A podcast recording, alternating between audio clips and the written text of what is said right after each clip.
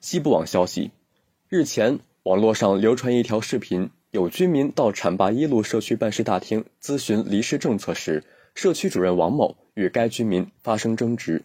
今天，西安浐灞生态区总部园区管理办公室发布了处理通报，针对社区主任王某存在言行不当、作风粗暴问题，已作出停职检查处理。通报原文：一月二十二号下午。浐灞一路社区居民狄某到社区办事大厅咨询离世政策时，社区主任王某与该居民发生争执，王某存在言行不当、作风粗暴问题。经研究决定：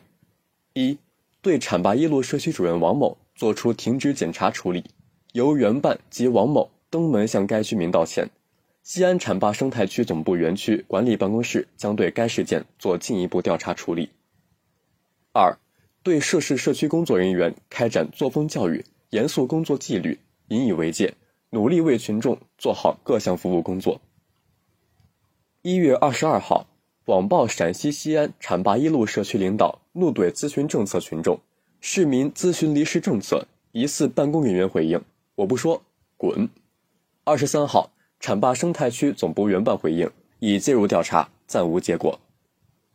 感谢收听羊城晚报广东头条，我是主播张世杰。